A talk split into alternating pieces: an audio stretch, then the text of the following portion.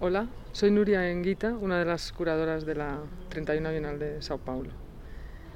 No sé si eh, ustedes conocen el archivo FX, el trabajo que Pedro G. Romero ha realizado en los últimos casi 20 años.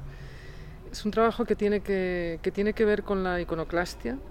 eh, con la cuestión iconoclasta en eh, política y religiosa en España, en mediados del siglo XIX hasta mediados del siglo XX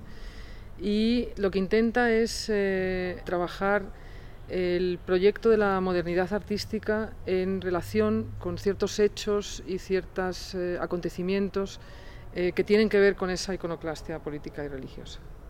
Es un proyecto que ha estado trabajando mucho tiempo y se ha convertido en una máquina, en una posibilidad de entender casi todo a partir de ese archivo, como en un abecedario. Para la Bienal de Sao Paulo, él ha elegido una entrada, que es la entrada de la, Escuela Moderna de Ferrer y Guardia, y a partir de ahí ha ido relacionando con otras obras de arte, movimientos, personas, películas,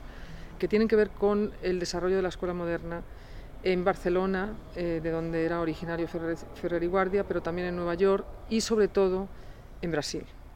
porque bueno, es algo muy desconocido que el abuelo de Elio Itizica fue uno de los eh, introductores de la escuela moderna en Sao Paulo y en Río, eh, en Brasil en general. Digamos que las ideas libertarias del abuelo de Itizica eh, coincidían con las, con las, ideas de Ferrer y Guardia y Pedro lo que le interesa investigar es cuáles, cuáles son los efectos estéticos de esa influencia. En, este caso, en el caso de su nieto, que es evidente que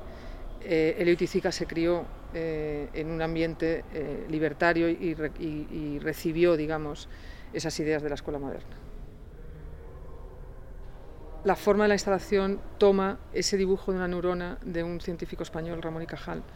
donde se depositan todos los documentos del archivo FX relacionados con la escuela moderna. Por ejemplo, la película de Jean Vigo, Ser Conduit,